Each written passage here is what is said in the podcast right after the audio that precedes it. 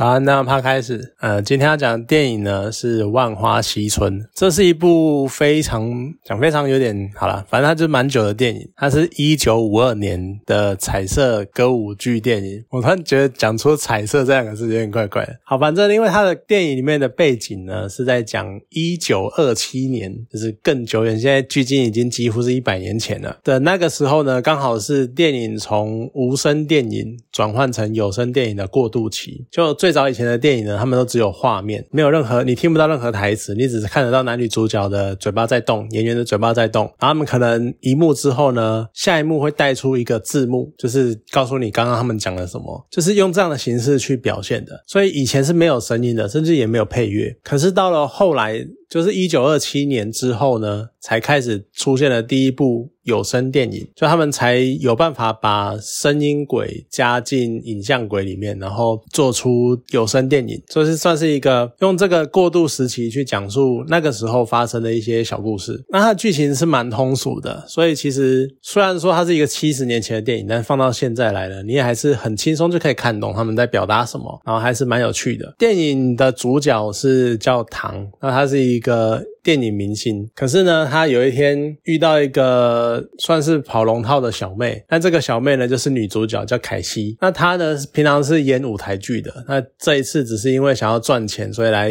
当临时演员。结果呢，他遇到的时候呢，就被凯西呛声说：“啊，你演电影哦，演电影的不算演员。”其实我觉得这个讲法蛮有趣的。可能就算是今天都还会有人这样想，因为电影我们现在看到的电影，他们都是演员在片场，然后不断的拍，然后不断的导演不断的 NG，不断的重来，然后留下最好的那一刻，或最符合导演心中想象的那个画面的那一刻，然后把它记录下来。然后剪接成电影，然后放在电影院让我们看，所以我们永远看到的都是最棒的表演，呃，导演心中最棒的表演，好，应该这样讲，就永远他们都是在那个当下最好的那一个状态，他们不会有任何变化，不会有任何的。不同，但是舞台剧是不一样的。舞台剧每一次的表演都是独立的。当我表演者站上台，他有可能今天早上踩到狗屎，然后跟家人吵架，所以今天就很不爽。所以就算他明明要演一个很欢乐、很愉快的演员，但他可能就是没有办法进入那个状态，或者是多少会受到影响。或者呢，他今天乐透中了一百万。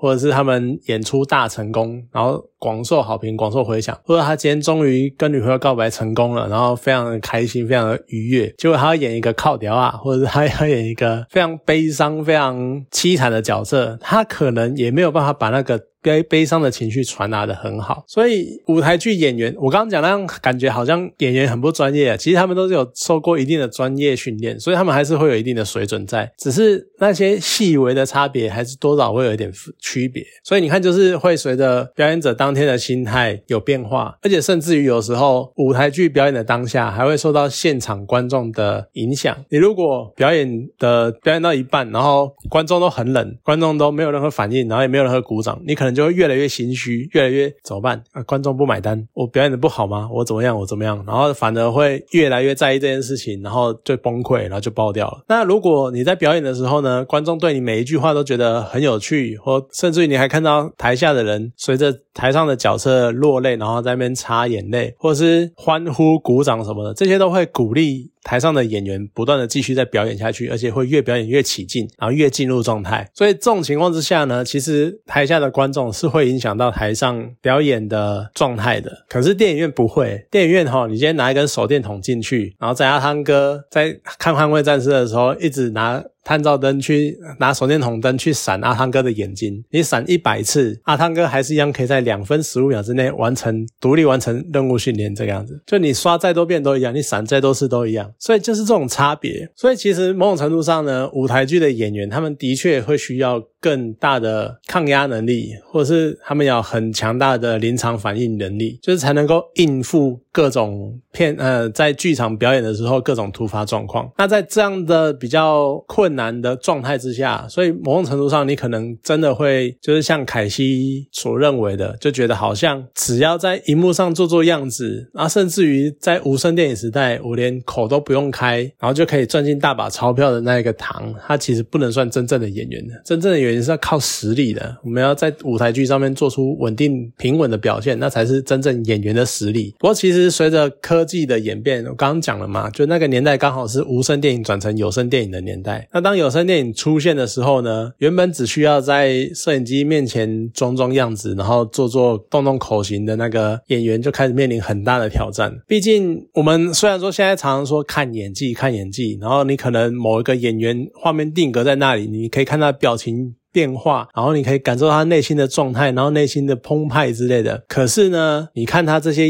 脸部表情的变化，有时候不如他讲一句话，因为一句话里面的音调。跟就一句话可以反映出这个演员他的内心的状态，然后他当时的想法跟他真实的心情，某种程度上呢，也是很多人现在会推崇 podcast 的原因，因为你就光听声音嘛，然后声音感觉好像是更有传染力，更能够直接打进你的心里面那种媒介，就是声音是很重要的媒介，所以声音演技的好坏，在某种程度上会更直接的影响演员的表现跟演员的评价，因为真的你有没有真心的在。这样认为，其实你一听就知道了。所以，对于这些。一开始不用讲话的演员来说，他们可能会受到更大的挑战，会更彷徨。不过，其实你去看他们那个无声影电影呢，其实也蛮有趣的。因为在其中一个桥段啊，是他们在拍摄，然后在演的时候，你可以看到那个时候是无声电影时代，在拍摄的时候，演员就是走下来，然后他只要对嘴嘛，然后只要念念随便念一堆叽里呱啦的词，反正声音不会录下来。所以他可以做到什么呢？他可以走下来，然后两个人画面上面看起来好像你呃亲戚。亲爱爱，然后好像很火热，在热恋的样子，可是其实嘴巴在吵架，就是用各种这种方式，就觉得很有趣。或者甚至于当有声电影之后呢，因为不熟悉的关系，所以你收音会收到一堆莫名其妙的音，就这种转换的混乱，跟以前无声电影的时候有趣的地方，就差异就在这边。而且其实我记得之前我曾经看过一部日本电影，就是在日本呢，他们有不一样的玩法。古早时代的日本啊，他们在播无声电影的时候，会让一个说电影。引人就直接站在那个荧幕的旁边，然后看着画面，然后在自己天马行空的掰一堆台词，然后随着嘴型去对他们的各式各样的创造。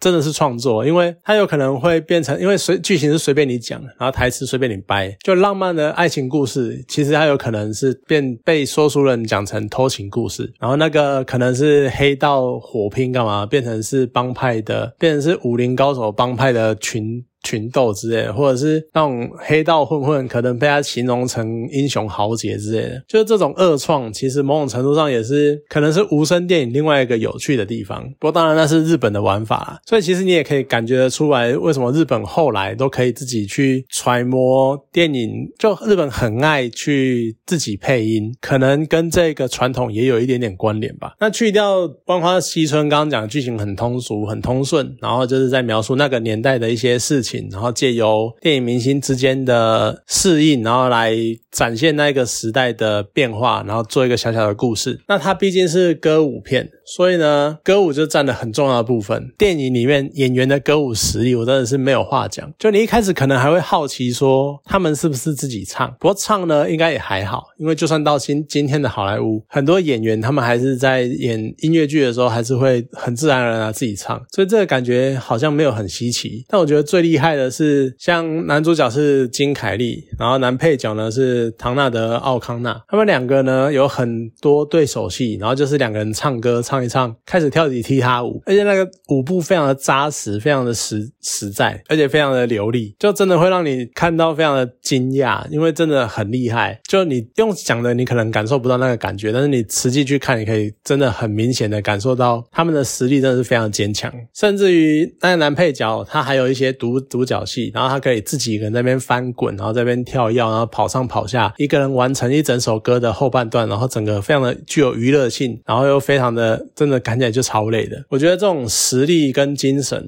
就算放到现在，我觉得还是可以海放一堆，就只会卖脸，只会做做样子，甚至还要幕后配音的那个电影明星。然后关于演员呢，还有另外一个小彩蛋，就是女主角呢，她是黛比雷诺。其实呢，她的女儿也算是蛮大名鼎鼎的。就她的女儿呢是加利费雪，也就是《星际大战》中莉亚公主的妈妈。刚知道这一点，就看完《万花齐春》，然后去查演员的时候，突然发现这点，我还蛮惊讶的。就两个感觉都是很会、蛮会表演的。然后而且在他们的年代都曾经红极一时。可是呢，也比较沉重的是，加利费雪在一两年前过世了。然后过世的那一天的隔天，妈妈就跟着也过世了。然后听说好像就是因为失去女儿，然后心里面压力很大，干嘛？因为他们原本彼此之间有一些纠葛，就可能以前比较不爱，就可能没什么联络，没什么来往。但是晚年的时候呢，两个人有点算是相依为命，所以两个人互相是彼此的支柱。所以当女儿过世了之后，妈妈很快的就也跟着去了，就觉得蛮可惜的。然后也会觉得说他们两个之间的那种牵绊真的是很强烈。那最近呢，就是一直疯狂的下雨，你就